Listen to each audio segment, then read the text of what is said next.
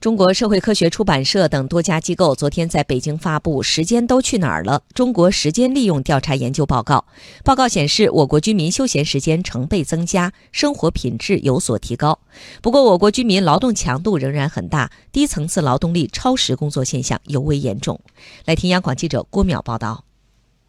十号发布的中国时间利用调查研究报告显示，二零零八年到二零一七年，我国居民的有酬劳动时间略有上升，其中工作时间一天增加了一点零八小时，而家庭生产经营主要是务农时间一天减少了一小时。这反映了产业结构的调整和城镇化的进程，也反映了劳动时间利用率的提高。无酬劳动时间一天减少了零点五四小时，休闲社交时间一天增加了零点四四小时。项目负责人、内蒙古大学经济管理学院院长杜凤莲介绍说，随着居民受教育程度的提高，国人休闲时分配给看电视的时间正大幅下降，阅读时间在成倍增加，这充分反映出了大家生活品质的提高。这个看电视时间下降了非常多嘛，一天平均下降了是零点三九个小时，大概是我们的方式变成了户外的比较主动的，就是有反映兴趣爱好的这样的一些活动方式，所以这种消费的升级。正好能拉动我们的产业结构升级，也反映出我们生活整个水平的这种。